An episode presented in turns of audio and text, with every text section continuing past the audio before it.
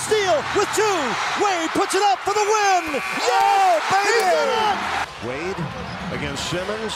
Seven seconds left. Forces one up and scores. It was a tough shot.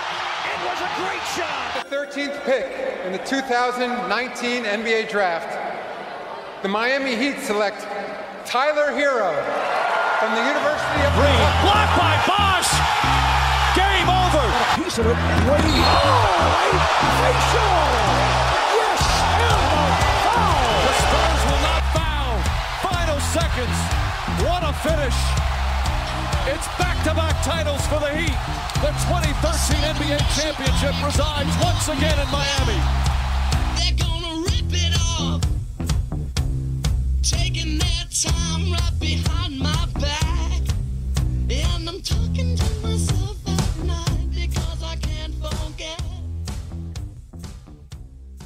Então, galera, voltamos para mais um episódio. A gente vai falar um pouquinho sobre os três primeiros jogos de Vitor Oladipo em Miami.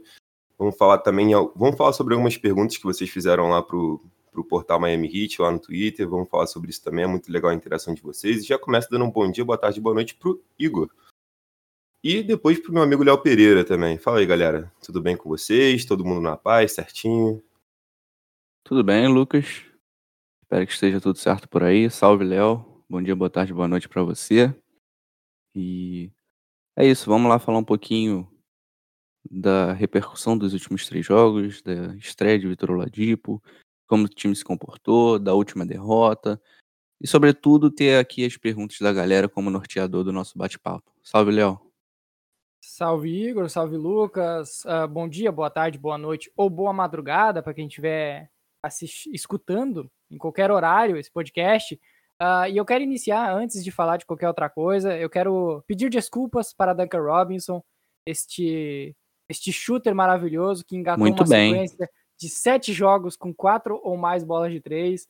Essencial para o esquema do Hit. E o, o Igor fez eu me tornar parte do fã-clube de Duncan Robinson no Brasil. Então, eu sou o mundinho Duncan Robinson BR agora, a partir deste momento.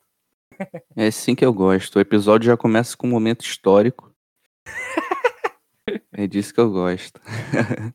então vamos, lá, vamos, então, puxa uma perguntinha para nós aí. vamos, vamos começar aqui com a pergunta do nosso querido Hit Culture, nosso amigão aí de longa data que já até participou em outros momentos do podcast que eu e o Lucas tocávamos. Acreditam que o Deadmon poderá ter minutos junto ao Ben ou só mesmo estará em quadra quando o Ben estiver no banco? Acho que pode. Acho que pode sim. O Ben é aquele tipo de cara que não anula outro companheiro, né? Ele é um cara que, para um pivô mais big, big mesmo, né? Que o Ben não é esse cara, não tem essas características. Eu acho que pode jogar junto tranquilamente. Deadman é um cara que espaça um pouco a quadro, também é uma característica diferente do Ben. Por mais que o Ben esteja arremessando um pouco mais média distância nessa temporada. Mas eu acho que pode jogar junto sim. Acho que não, não teria problema. A Isso. realidade é que o, Bana Debaio, ele é um, ele é um ala pivô. Muito no início da carreira dele, a gente cotava ele como pivô mesmo, mas a função real no time do Heat é de ala pivô. Ele é um jogador de posição 4. Então, jogar com outro big ao lado dele, um cara mais pegador de rebote, de de físico realmente, mais alto, não precisa ter esse arremesso garantido de fora, é, é, não, não é um problema pro, pro Banadebaio. E o Deadmon é isso, é um cara extremamente irregular na carreira, já tá beirando, já passou dos 30 anos, tem 2 e 13, mas é um, é um big que teve seus momentos como, como arremessador sólido do perímetro, mas que vai trazer mais intensidade e essa briga no garrafão do que qualquer outra coisa pro Hit. Só para dar um pouco de contexto para a galera que escutou nosso último podcast, a gente falou sobre a possível vinda do Lamarcus Aldridge, né, que tava Errou! que vinha sendo dada como quase certa pelos insiders lá de Miami, pela mídia em geral, o que o que a gente sabe que acabou não acontecendo, né, que o Lamarcão foi se apaixonou pelo Brooklyn Nets pela possibilidade de ser campeão, né, o que eu não julgo. E o Heat precisou buscar outra solução e essa solução foi justamente o Dwayne Dedmon, que vem aí, como o Léo falou, para suprir essa carência no garrafão. É um cara que não vai ser o salvador da pátria, acho que todo mundo concorda. É um cara que ainda não jogou nessa temporada, é, vinha se recuperando de uma lesão. Como o Léo falou também, não é muito consistente na bola do perímetro. Teve sua melhor temporada no Atlanta Hawks, estou acima de 38%, mas isso não é algo corriqueiro. O volume baixíssimo, é bom lembrar. Ele é- devia chutar três, duas, entre duas e três bolas por jogo. Isso, volume baixíssimo e se você olhar, acho que ele atuou oito temporadas na NBA. Se você olhar as oito temporadas, foi uma ou duas em que ele estou acima de 35% com um volume um pouquinho maior. Então, assim, não dá pra dizer que ele é a solução, né, cara?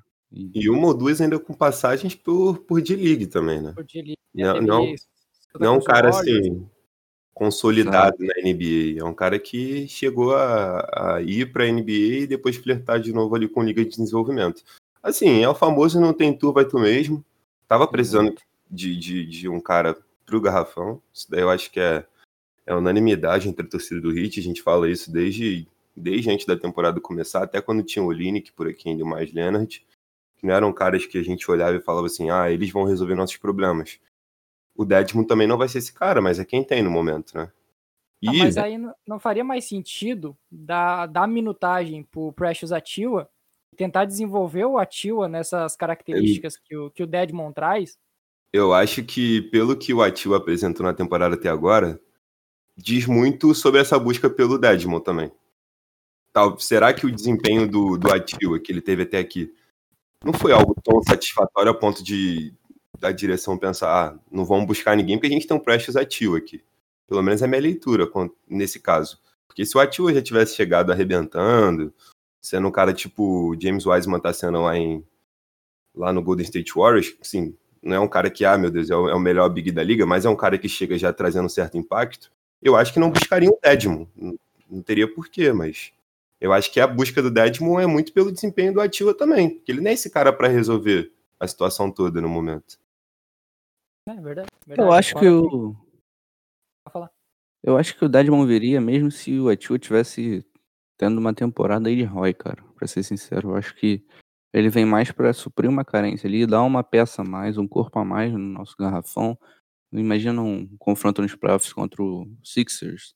O Ben comete duas faltas, aí precisa desse cara mais físico ali pra segurar a onda contra o Embiid por 5, 10 minutos. Tipo né, o que o Solomon Hill fazia o ano passado? É, pode ser, cara. É um veterano, um veterano que não é tão bom assim, não tem um impacto tão grande no time, mas que pode trazer uns minutos valiosos, experiente, né? Melhor do que você depender de um calouro.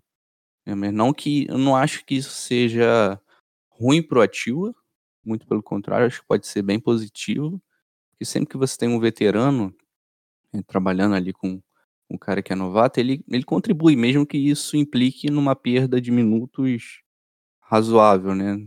Por exemplo, se o Atiu jogaria cinco jogos seguidos, pode ser que ele fique de fora um ou dois jogos e o Deadman assuma ali, dependendo do matchup. Mas eu acho que isso é valioso, cara, essa troca de experiência. O Deadman, é, por mais que não seja elite, ele pode trazer uma proteção de aro razoável também. Eu, eu acho que pode contribuir sim. Não é o salvador da pátria, não vai resolver nossos problemas, não vai ser ele que vai fazer a gente ser campeão, mas deve ser útil. Não, e só para um adendo aqui que a gente tava, que eu até falei com vocês aqui em off, acho que é trazer aqui para o episódio é válido.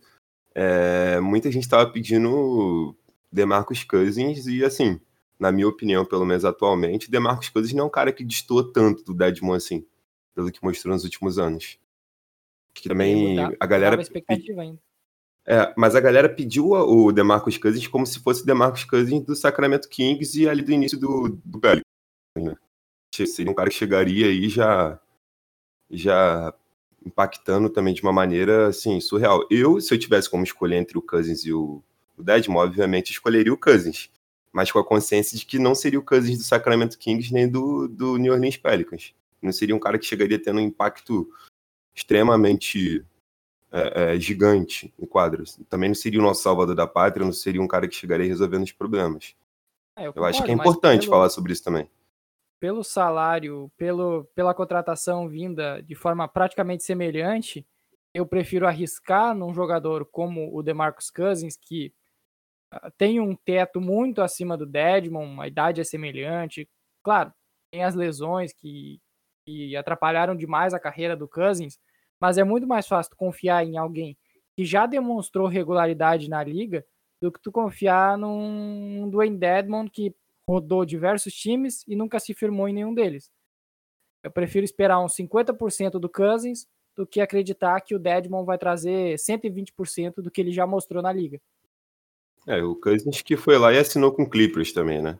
Era um cara que É, já estava fora do Essa mercado. galera ali, eles querem é, Cousins, uh, Aldridge, jogadores nesse nível, eles querem é ser campeão nesse momento. Porque eles já sabem que, que a carreira deles está indo para o final, está se arrastando já, e tudo que eles querem é a última oportunidade para ser campeão. E talvez o Heat ainda não consiga mostrar para esse tipo de jogador que, que é a possibilidade deles garantir o título. Então, Então- talvez se eles não quisessem assinar até com o Heat. Deixa eu aproveitar aqui então que a- o papo tá girando em- ao redor dos pivôs. Tem uma pergunta aqui do Eric Sirtoli. Espero que tenha pronunciado certo seu nome, Eric. O Hit errou nas trocas? Deveria ter focado mais no Vucevic? O que, que vocês acham, hein? Ah, a, gente, a gente falou sobre isso aqui também off. É, eu não vejo. Eu, só- eu acho que só tinha como você concretizar o negócio girando um grande jogador. Ou era o Oladipo, ou era o Vucevic. O Igor até trouxe outras possibilidades, aí ele pode abrir para vocês aí daqui a pouco. Mas eu acho que pelo que o Hit, a postura do Hit de não querer trocar o Duncan Robinson, o Hero, e nem ter envolvido o, Duncan- o- o Kendrick Nunn em nenhum negócio, assim, eu acho muito difícil você conseguir Oladipo e Vucevic. Então, acho que entre Oladipo e Vucevic deram a preferência para Oladipo. Eu não acho que foi, assim, necessariamente o Heat agiu errado na, na trade deadline. Não acho isso. É, foi uma questão de, de escolha. Ah, quem a gente vai escolher aqui, o Vucevic ou o Oladipo? Foram no Oladipo, que acho que podem renovar com ele na, na, na free agency e era um cara que já estava forçando a barra para vir para cá também, né? Eu acho que isso pesou um pouco. Ao mesmo tempo onde a maior fragilidade do Hit é um big que saiba arremessar, é o, um jogador parecido com o Nikola Vucevic, a chegada do Oladipo faz mais sentido, talvez. Porque o Hit também precisava de um armador que soubesse defender. Como é um ou outro, se é, se é nesse momento a, a possibilidade era ou o Oladipo ou o Vucevic, o, a decisão mais acertada é ir no Oladipo, porque o impacto que ele pode trazer futuramente e até pela questão de não ter um contrato, de ser inspirante nessa temporada, de o valor dele ser menor, porque o, o custo para trazer o, o Vucevic seria maior do que foi o que o Hit pagou pelo Oladipo. Então, se era um ou outro, a decisão foi correta. A decisão foi certa de ter ido no Oladipo. Só que, pelo que saiu o Vucevic pro, pro Chicago Bulls, talvez o Heat pudesse fazer uma forcinha, envolvido, quem sabe, o Nan, ou até o Precious Achiuwa na troca, e, e conseguido o Vucevic, porque aí sim fechava de forma perfeita esse time. A, não tentativa no Vucevic ocasiona a chegada do Dedmon agora, porque foi o que sobrou. O Heat precisava de um big, não, não apertou o gatilho por esse big durante a trade deadline, e aí pegou o que tinha de sobra, agora já sem contrato nesse, nesse período pós ah, período de trocas. Eu acho que o Vucevic era bem acessível nesse, nessa deadline, mas também acho que o Heat optou por manter mais ou menos o conjunto, né, que foi finalista na temporada passada, o que é uma escolha ok. Mas para mim o, o grande erro, né, não diria um grande erro, mas a- o que faltou nessa deadline do Heat foi justamente conseguir esse cara em um negócio em que envolvia o Kendrick. Já voltou de lesão, tá disponível, esteve disponível nos últimos dois jogos e não entrou em quadra. Né? Então você tinha um Kendrick Nunn num bom momento da temporada, é, co- conseguindo um pouquinho mais de valor de troca, e você mantém no elenco, você encosta ele, deixa ali na turma do Gatorade, na líder de torcida, e a troco de nada, né? Você deixa um, um bom jogador, um jogador ok, um jogador de rotação aí pela NBA encostado, sendo que você tem alguns déficits no elenco, será que isso realmente faz sentido? Então, assim, faz sentido também colocar o Nan nesse limbo Porque pela temporada do Kendrick Nunn, ele não poderia estar fora da rotação agora.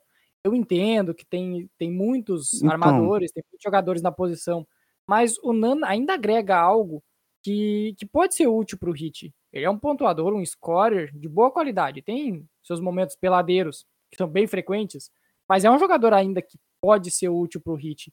Por isso mesmo ele deveria ter sido trocado, porque ele tem valor na liga, acredito eu, pelo menos. É um valor, nem que seja mínimo, um valor suficiente para você trazer uma peça para complementar esse elenco e não ter que depender de mercado de buyout ou desses free agents eternos como o Deadman.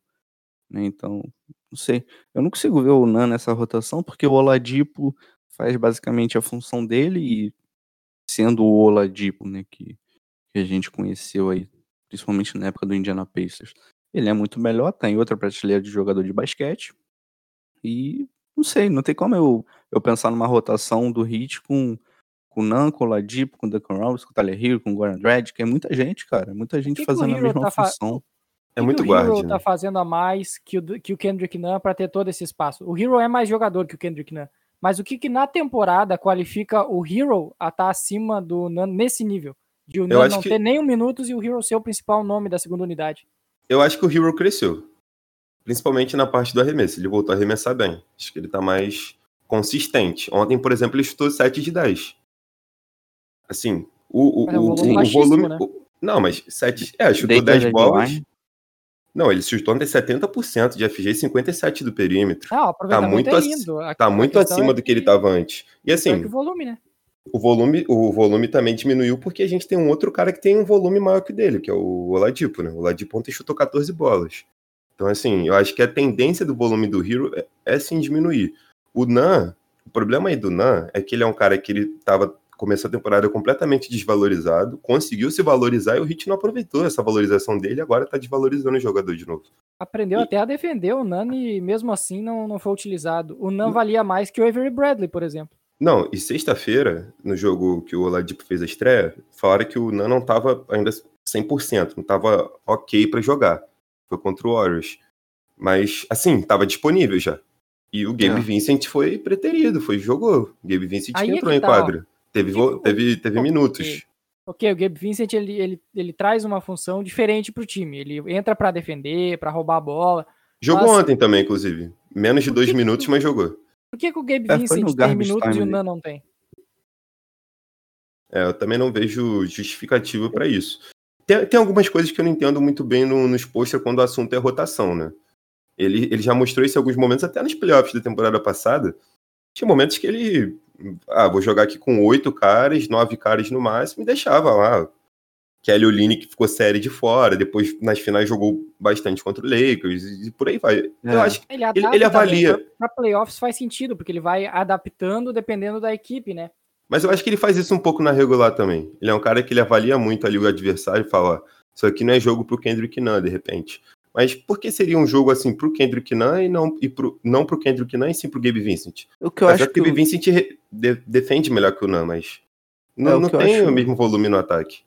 O que eu acho que o Gabe Vincent faz melhor que o Nan é se encaixar nessa defesa do hit de, de muitas dobras, de pressão na bola, de tentar forçar turnover. O... Mas o Nan tava defendendo bem. Ele só não, Não, tem essa, mas- essa agilidade então. de mãos que tem o Vincent. Exato, é, isso faz total diferença. Você forçar um turnover, você conseguir uma posse de bola a mais, é super importante. A gente viu o Gabe Vincent no jogo contra o Knicks, fazendo jogada importante no quarto período. Depois no jogo seguinte, mais uma vez. Acho que é foram os, foram os três jogos seguidos assim que o Gabe teve realmente uma contribuição muito importante no, no momento chave do jogo. Então, eu acho que é por isso que o Gabe Vincent tem recebido mais minutos. Mas é realmente um debate interessante, porque o Nan, assim, de maneira geral, é um jogador mais completo, né?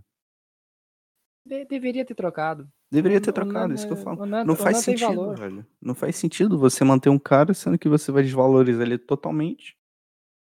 Tá, ah, Dredd que se machucou nos playoffs, Cara, aí você tem um Nan pra, pra assumir. não, Beleza, não, mano, mas não. você vai pensar nisso, cara. O É, Nan, não ele, ele não é inspirante ainda, né? Ele vai ser inspirante só na próxima temporada, né? Não, ele Ele é tem a opção de quinto ano, ele é inspirante, eu acho. esperante. É, é. Era pra ter Eles- trocado agora. É, vai ganhar um caminhãozinho de dinheiro de bobeira aí do velho aí no final do ano, no final Não, da não temporada. vai, não vai. Eu acho É, vai sair. eu acho Vai ser igual o. Jones Jr. É, acho que vai- com certeza alguém vai chegar e vai fazer uma proposta melhor do que a gente pode fazer, mas caso não aconteça, também não ficaria surpreso se o Pat Riley renovasse com ele até por um valor um pouco acima do que ele vale. Sem dúvidas era para ter trocado. Sim, acho que é o- a chance era agora de fortalecer o elenco. É, você tira um cara que você não, não tem pretensão, entre aspas, de renovar, e é um cara que no momento não tá nem na nossa rotação, e, e boa parte da temporada também não ficou. Foi a, Era é para ter segunda trocado. vez já. É a segunda É. vez que era pra ter trocado o Nan. O Nan tem uma temporada de rookie, principalmente a primeira metade dela, excepcional. Tanto que ele é o segundo na corrida pelo, pelo Rook of the Year, perdeu apenas pro, pro Jamoran. E, Foi first na- team também, né? Do, Foi, foi. de- de- dos rookies. E aí, nesse, naquele momento, se tu tem já uma ideia de que não vai usar ele posteriormente, tu já busca algo envolvendo uma troca com ele. Ok, não buscou naquele momento, talvez o planejamento ainda não fosse da não utilização dele nos playoffs, isso a gente não tem muito como saber. Mas aí tu não usa ele nos playoffs e logo depois tu traz ele de volta para a rotação nessa temporada conturbada no início, cheio de, de problemas, lesões, Covid e por aí vai ele joga bem, aí tu tem nova oportunidade de trocar ele e não utiliza de novo. É um erro de planejamento do Hit. É, o que eu não entendo é, é você manter o não, você manter um elenco recheado de guardas e tem um puta no problema na, no garrafão, cara. Isso que eu não entendo, sabe? É, não é nem nada contra o Nan, não, mas realmente não, não vai ter um, um momento que faça mais sentido trocá-lo do que foi nessa deadline. Mas tá bom. Já que a gente tá falando de Kendrick Nunn, eu vou voltar aqui pro maior fã do Kendrick Nunn na, no Hit Twitter, também conhecido como Lucas, o arroba Spogoat, é bem específico esse arroba dele, e que ele pergunta aqui algo que realmente tem sido uma questão pro Heat e pro Lakers, especialmente nessa temporada, né? É um debate que sempre aparece. A falta de pré-temporada tá fazendo muita diferença para ter essa inconstância do Heat? O que, que vocês acham? Faz diferença. Faz diferença, sim. Não só o fator pré-temporada, né? Eu acho que tem, tiveram outros fatores também que acabaram atrapalhando a gente, principalmente na- no início da temporada, que foi aquele fator Covid que a gente já falou aqui, contusões, o Dragic não consegue ficar saudável, é, o Butler também teve problemas aí no tornozelo. A gente perdeu vários caras aí. O Hero, então, teve aquele problema lá no pescoço que o cara, porra, parece que quebrou o pescoço e ficou um, tempão fora também. E a pré-temporada faz diferença, faz diferença mais até para os jovens também. Por exemplo, você pega um Ativa, que não teve a Summer League, também não teve aquele período maior de adaptação, eu acho que isso influencia bastante no desempenho dele ao longo da temporada. Então, assim, de repente o Ativa poderia ser um cara que renderia até um pouco mais se ele tivesse tido um período mais de preparação. E pro É, isso time. não é apenas- desculpa te interromper, mas isso não é apenas pro Atiwa. Para todos os jogadores que vieram, que são novatos e vieram do, do universitário, eles tiveram dificuldades nessa temporada. O melhor jogador, o melhor rookie da temporada, ele não jogou no universitário. Ele estava jogando no profissional da Austrália, que é o Lamelo Ball. Então, o, o fator não ter March Madness, não ter Summer League na- no ano passado, em decorrência da, da pandemia, afetou bastante o desenvolvimento desses, desses jogadores que chegaram ainda mais cruz na NBA. E, E- também teve. Deixa eu dar uma temperada aqui na pergunta. É, vamos, vamos tentar ranquear, né, assim, em ordem de. Não sei, em ordem de relevância. é, o que que mais prejudicou o Heat nessa temporada? Vamos colocar aí. A falta de pré-temporada, a, a pré-temporada mais curta, Covid, lesões. O que que vocês atribuem, né, assim, em primeira instância, a essa inconstância do Heat? Olha, Obviamente é, que é um conjunto, né? Mas vamos tentar colocar é um difícil aí. ranquear. Eu acho, eu acho difícil ranquear. Porque, assim, a pré-temporada faz muita diferença, ainda mais porque o Heat teve uma temporada mais extensa do que de outros times. Tem times que estão muito bem agora nessa temporada, que é o caso de Hornets e, e, e Hawks, por exemplo, que tiveram uma temporada muito mais curta que a nossa. A gente jogou até outubro ali, né? Início de outubro, mais ou menos. A temporada voltou em dezembro. Então, assim, menos de dois meses de férias para os caras e menos, de- menos tempo também para se preparar. Mas o Covid ali no início também, que é- foi um fator que a gente previu aqui no podcast, para quem não lembra, quando a gente fez um episódio antes da temporada começar, a gente falou sobre isso. Por não ter bolha, seria muito mais fácil de, de ter infecção, de, de, de, ter um contágio grande dentro dos times, e aconteceu com o Hit. Prejudicou muita gente. Teve jogo aí que a gente jogou, sei lá, com, com sete caras, e desses sete caras a gente não tinha. A gente não tinha Ben, a gente não tinha Jimmy, a gente não tinha Dragt. Era um catadão, cara. Então isso fez muita Era- diferença, porque a gente Era- jogou vários o jogos assim. Hero, Era o Hero e o que O Duncan que Robinson. Só. que encontrasse na frente do, da American Airlines Arena lá, eles puxavam, vamos jogar, vem cá, É. sabe, Foi sabe tipo isso. uma bola, vem pro jogo. Pegaram os moradores de rua ali, né, Pra poder completar o time, porque era o que tinha, cara. E isso fez muita diferença pra gente. E depois, quando o time se recuperou do Covid, ainda vem o fator contusão, porque a gente perdeu o Butler também por muito tempo, a gente perdeu o Dragic por muito tempo, a gente perdeu o Hero por muito tempo. Então, assim, se for pra ranquear, eu colocaria primeiro o fator Covid, porque se você pega o Covid, você. Não, na verdade, bota pré-temporada, porque se você pega o Covid e você não teve uma preparação antes, pra voltar depois ainda é pior. Então, a falta de preparação contribui para isso. Depois Covid e contusões, sem dúvidas. Esse é meu rank, pelo menos. Concordo, gabarito pro Lucas. E só, só acrescentar um ponto que agora tem também entrosamento, né? Porque com a chegada do Oladipo e a saída principalmente do, do Olinick, o time teve que se, se reajustar, teve que mudar novamente o seu alguns pontos do- da sua maneira de jogar. Então também tem uma questão de adaptação para os problemas do Hit nessa temporada. Eu, eu colocaria o Covid em- em ordem de relevância em primeiro, pelo seguinte motivo. O Heat não começou a temporada muito bem. né? Começou ali 2-2, mas com basquete meio meia boca e tal. E faltou a sequência, né? Faltou aquela sequência que a gente precisava para de repente ajustar o nosso padrão ofensivo, né, que tem sido um problema até agora nesse momento da temporada. Aqueles handoffs lá do Ben e do Duncan Robinson em boa parte da temporada já não eram tão efetivos. A defesa também teve dificuldade. Então acho que o que pesou muito foi essa falta de sequência. Agora, de novo, já teve a troca, o elenco mexeu, tem que entrosar, como o Léo falou. Então, eu diria que foi essa falta de sequência que pesou muito. Até porque, historicamente, o Hit chega em seu melhor momento da temporada, o Hit do Spolstra, justamente em março, né? Já nessa reta final de pré-temporada, que é onde a gente tem um, um time consolidado. E nessas últimas duas temporadas não foi o que a gente viu, né? Isso, isso. Então, já que a gente falou um pouquinho dessa pré-temporada, tem mais uma pergunta aqui do Xará do Lucas, né? Até interessante porque o arroba Spogold fez a pergunta e agora a gente tem a pergunta da mistura do Eric Spolstra com Pat Riley, é o arroba Eric underline Spat. O nome do perfil é Eric Spat Riley. Eric Muito bom, Scott muito bom. Riley. Genial. Muito bom. Eric Spat Riley. Esse aí transcendeu. Ele também perguntou da inconsistência, mas ele deu uma complementada na pergunta, onde ele diz: Será que a gente não se emocionou em esperar algo até demais que esse time não pode dar?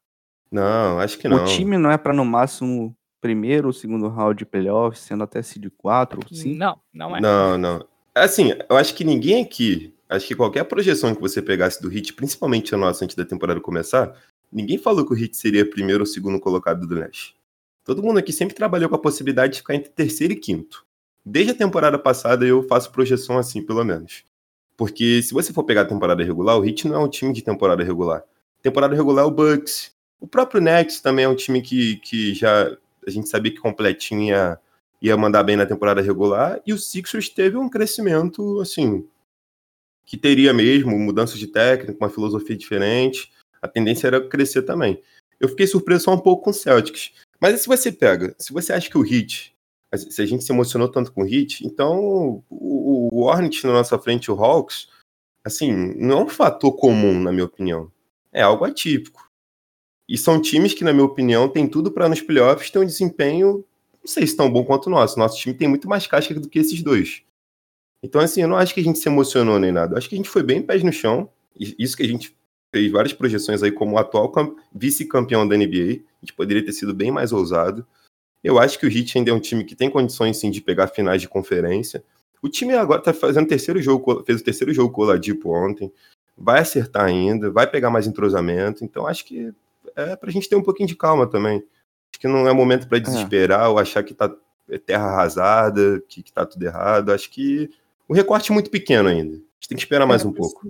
E o mais importante é chegar bem no momento que mais vale da temporada, que é os playoffs. Né? Não adianta nada você ser o melhor time da temporada regular e você não chegar inteiro nos playoffs. Então, é, dentro desse espectro, o Heat está num, num caminho ok, né? vai garantir a sua vaga nos playoffs. Talvez não seja melhor, o melhor chaveamento possível, mas se chegar bem nos playoffs, vai ganhar, como foi na temporada passada. Chegou, a gente classificou em quinto, mas estava bem nos playoffs, venceu o Bucks, venceu o Celtics, então acho que é por aí. Ô, Léo, eu, eu vi que você queria falar, mas eu acho que a gente já está há bastante tempo nesse assunto. E eu já vou, já vou direcionar a pergunta para você, cara. Já que a Manda. gente está falando de playoffs, de chegar bem nos playoffs, tem uma pergunta aqui muito boa, que é justamente sobre a chave para a vitória, né? A pergunta é do Basca Sincero, arroba Basca Sincero, que também é torcedor do Hit, lá no Twitter. Qual é a peça-chave para o time ganhar? Esta chave é o Oladipo? Essa chave pode ser o Oladipo. Ainda falta esse big que a gente tá falando. E talvez falte alguém mais garantido de pontuação do que o Oladipo. Mas o Oladipo tem potencial para ser essa chave. Eu acredito que a chave para o Heat ganhar, ela já estava na equipe antes da chegada do Oladipo. E a chave é o Jimmy Butler, é o Bana Debaio. São os dois jogadores que já eram os All-Stars dessa, dessa equipe. O Oladipo, ele, ele agrega, ele complementa e ele traz algo que, que faltava no, no time, principalmente do ano passado, que é uma defesa do- na armação ali, um, um jogador com uma defesa garantida e com um arremesso ah, sólido, não, não sendo um Kendrick Nunn da vida, que só funciona no ataque, não sendo um Tyler Hero que também só funciona no ataque, ou o Avery Bradley, que só funcionava na defesa. O Oladipo é mais completo para essa função. O, o, o Heat não vai vencer um campeonato porque o Oladipo chegou. Pelo menos não nessa temporada. Se o Heat for campeão da NBA, vai ser por conta do entrosamento do ano passado e do, da elevação de qualidade do Banadebaio e do, e do Jimmy Butler, principalmente. Talvez de outras peças complementares ali. O, o Oladipo não, não tornará o Heat campeão nessa temporada, mas ele pode ser o responsável por tornar o Heat campeão na próxima, por exemplo. Porque se ele recuperar o, o Oladipo da época do Pacers, eh, ele, ele chega como um terceiro All-Star e forma um Big Three realmente de qualidade daí, realmente confi de, de confiança.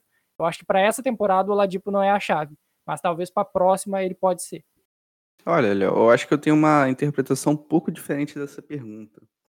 Porque assim, se o Heat basicamente manteve a base, que, é, que foi vice-campeão da NBA, né, com Hero, com Ben, com Butler, como você falou, que são os caras que realmente dão a cara para esse time. Né? Nesse ponto eu concordo.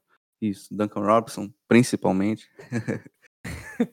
É, e traz o Oladipo, eu vejo o Oladipo, e pelo preço que foi, né, sem perder caras muito importantes, eu vejo no Oladipo aquele cara que pode ajudar esse time a dar um passo a mais.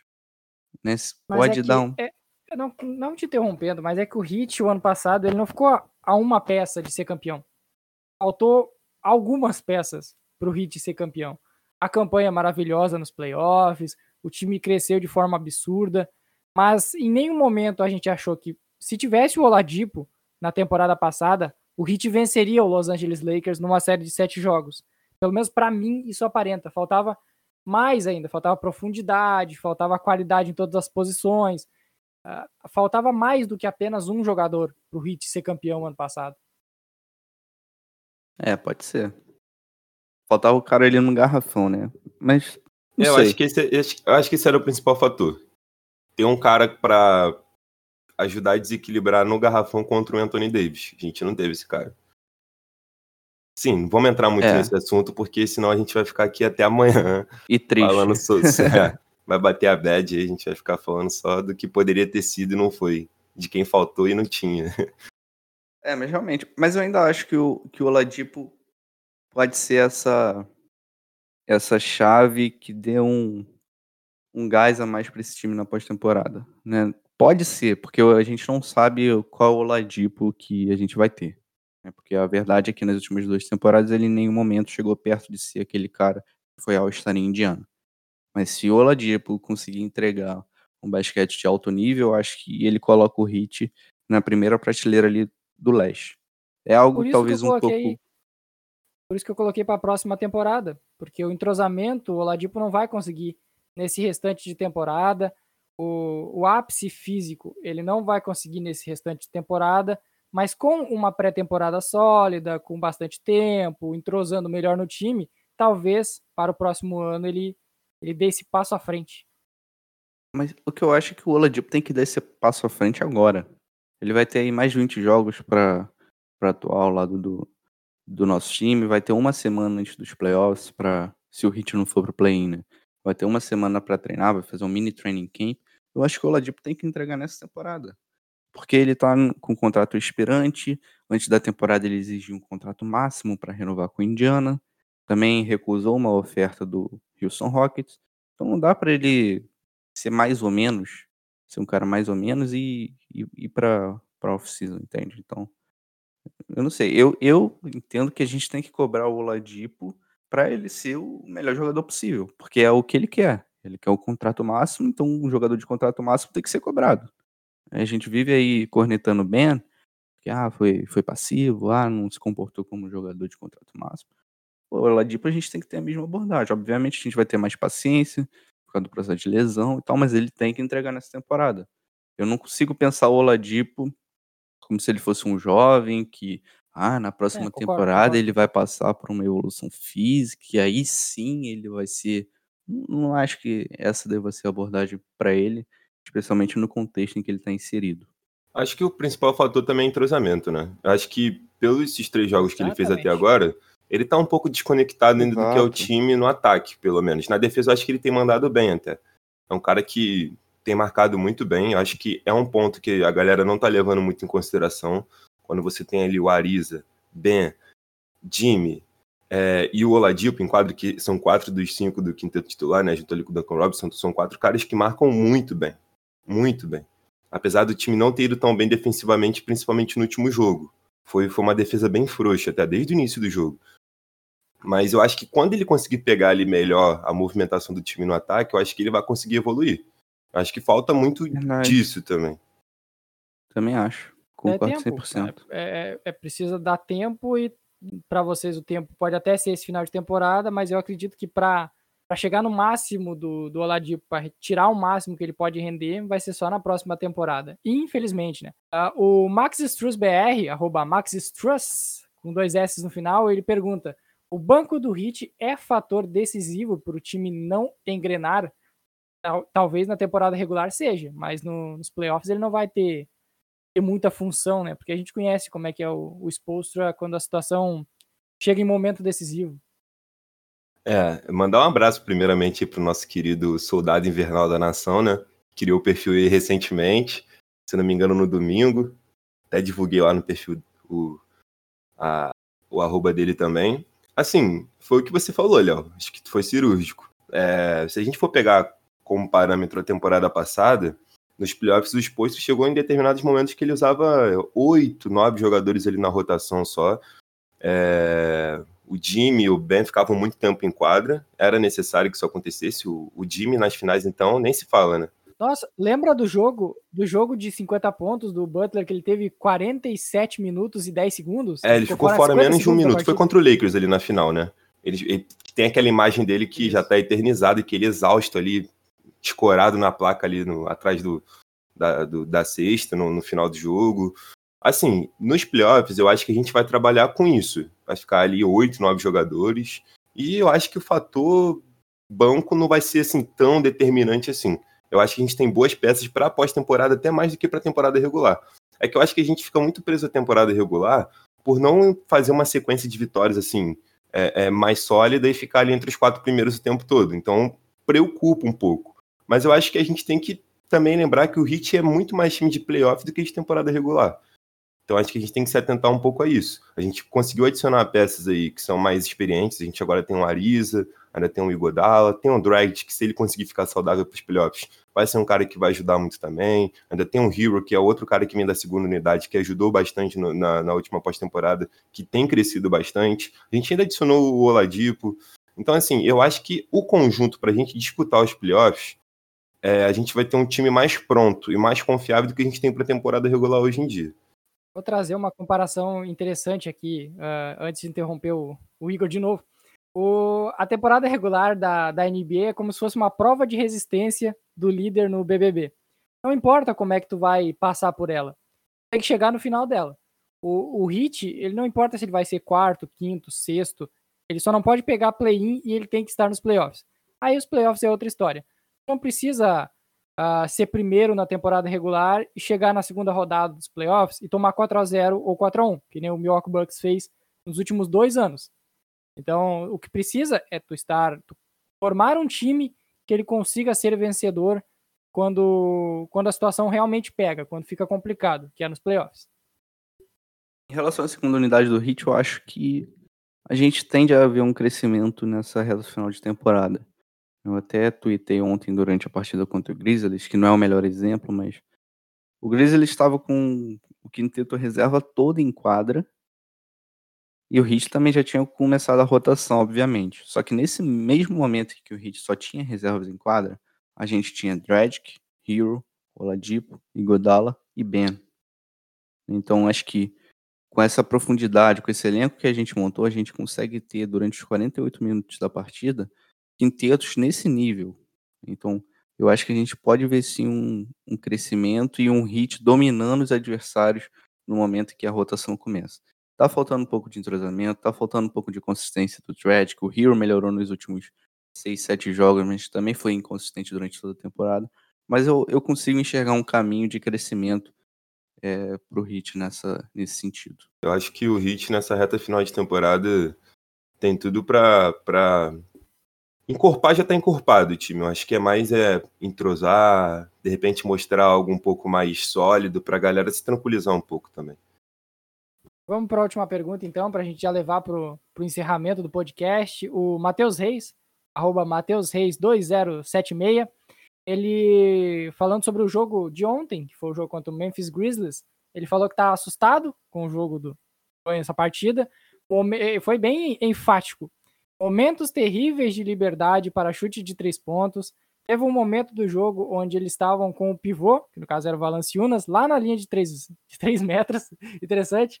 E a nossa lineup era Dragic, Igodala, Butler, Ariza e Hero. Assustador. Podemos nos preocupar que essas bizarrices se repitam nos playoffs? Uh, eu acho que o jogo é, de ontem é um caso à parte, porque é um time que precisa uh, pontua muito no garrafão, o Hit pagou a bola de três. Casou de Sim. estar arremessando e acertando. Deixa eu só interromper rapidinho. Lucas, você como um fã de cinema, você também, Léo, que inclusive escreve sobre cinema, acho que pelo nível de dramaturgia, de drama, de suspense nessa pergunta, ela poderia ganhar o prêmio aqui do, do, do Perguntas ao Isso é Miami Heat. Sem dúvida, ele ganhou o prêmio de roteiro original aqui. Caraca, assustador. Levou o M, levou o M de drama, né? Isso. Levou o M de drama, porque foi bem dramático nessa aí. Mas quero uma, começar mandando um abraço pro Matheus, né? Um cara que tá sempre participando aí, interagindo aí com todo mundo nas redes. É um cara bem participativo. É... Ah, ontem foi, um, foi, uma, foi uma tristeza, né, cara? Ontem o Hit defensivamente, que foi algo que, que tinha evoluído bastante. Eu acho que ontem não dá para falar da defesa do Hit de maneira positiva, principalmente no período. Uma defesa muito frouxa. Tem um momento que me deixou extremamente irritado com o Igodala que deixou o corner ali livre, livre, eu não lembro se era o Dylan Brooks, que estava ali no, no corner para chutar, estou sozinho, o cara não fez pressão nem né? nada. É, então, assim, ontem foi bem irritante, bem irritante mesmo. Mas eu acho que. É porque, assim, a gente está se baseando muito também pela temporada passada, mas eu, eu acho que isso vai acontecer. Eu acho que quando chegar na pós-temporada, o Hit vira chave. Eu acho que é aquele momento, como o Michael Jordan fala mesmo, que é o momento de separar os homens dos meninos. Eu acho que isso acontece realmente. Então, assim, os erros podem acontecer nos playoffs? Pode. É uma possibilidade grande, assim. É, não, não, tem nada que vá, vai garantir pra gente que não vai acontecer. Mas eu acho que a tendência do desempenho ser melhor. O time jogar, jogar um basquetebol mais consistente, um basquetebol até mais duro na defesa também. E a gente sabe que o time pode oferecer isso porque mostrou aí recentemente, naquela sequência que a gente teve 10 vitórias e uma derrota. Defensivamente o time foi bem, é o time da liga, inclusive, que, mais, que, que limita os adversários a. Tem mais jogos sofrendo menos de 100 pontos, né? Se não me engano, são 18, 20 jogos, algo do tipo. Então, assim, eu acho que foi- ontem foi um jogo muito atípico. O Heat ontem, infelizmente, contra o, o Grizzlies ali, que era a oportunidade de engatar a quinta vitória seguida antes de uma, uma, uma road trip ali no, no Oeste, perdeu a oportunidade e defensivamente foi muito mal. É, olha só o que aconteceu ontem. O Dylan Brooks teve 28 pontos. Completamente atípico. 23 no terceiro Kyle período. Anderson, Exatamente. Foi a- Putz, isso aí foi de, foi de matar o tudo. terceiro O- período O, dele. o Dylan Brooks, a bola caía na mão dele de 2, de 3, ele matava tudo. Kyle Anderson teve 19. O Valenciunas, que esse sim é algo pra gente se preocupar, porque ele dominou o garrafão do Hit. E toda vez que tem um big, Teve 14, teve 14 ou 15 pontos só no primeiro quarto só no também, o primeiro quarto, né? Aí depois ele meio que deu uma sumida. É. Terminou com 20. O Jamoran foi mal, teve 10. O Desmond Bain teve 15. Até o Xavier Tillman teve 11 pontos. Ainda teve Grayson Allen matando bola. Todo mundo matou bola ontem pelo Grizzlies. É verdade. E a gente falou no último episódio sobre a abordagem defensiva do Hit, né? Que é justamente isso. É, o Hit vai dobrar, vai botar pressão na bola, vai trocar em todos os bloqueios, mas em contrapartida vai gerar arremessos é, de três para o adversário. O adversário vai chutar muito de três. O Hit é o, é o time, o segundo time que mais cede tentativas de arremesso de três para o adversário. São 40 em média por jogo. Né? Só fica atrás ali do Charlotte Hornets. O, o Heat, ao mesmo tempo que gera muito, muitos arremessos de três, ele defende bem esses arremessos, ele contesta, né? Então, ele limita o adversário a 36% desses arremessos. É o déc- a décima melhor marca da liga. Então, para você ver, o adversário arremessa muito de três, mas o aproveitamento não é aquela coisa muito boa. Então, vai ter jogo em que o adversário vai vir com a mão quente, vai ter um jogador que vai esquentar e vai puxar o time. A gente sabe como é essa NBA, né? O nível é muito alto e tem dia realmente que, você, que o adversário tá imbatível. Se você for assistir o próximo jogo do Grizzlies, vai pegar uma defesa pior que a do Heat e os caras vão errar tudo. A NBA assim, é uma liga muito louca. Então, assim, acho que no jogo de ontem faltou um pouco de comunicação defensiva, rotação, parecia todo mundo muito atrasado, desconexo. Realmente foi uma partida muito ruim, mas eu acho que vai ser uma partida que vai ensinar muito pro Heat e a tendência é realmente melhorar. Não é o fim do mundo, Não, né? e você falou de, de ceder arremesso do perímetro. Esse, esse lance do Hit ceder tantos arremessos do perímetro para os adversários causaram alguns prejuízos ao longo da temporada, né? Infelizmente. Principalmente se a gente for pegar ali jogos contra o. Principalmente aquele contra o Bucks, né? Que eles bateram recorde no início da temporada. Isso vem causando problemas pra gente, porque às vezes a gente protege o garrafão e deixa o perímetro solto ali, né? Então a galera deita. E infelizmente, quando a gente deixa o perímetro solto, parece que tá todo mundo iluminado todo mundo chuta de qualquer lugar, os caras acertam. Se colocar uma senhora ali no meio da quadra para arremessar, vai matar a bola na gente também. Mas esse jogo, mais precisamente contra o Grizzlies de ontem, foi dia 6 de abril, sei que tem muita gente que vai assistir esse podcast bem depois.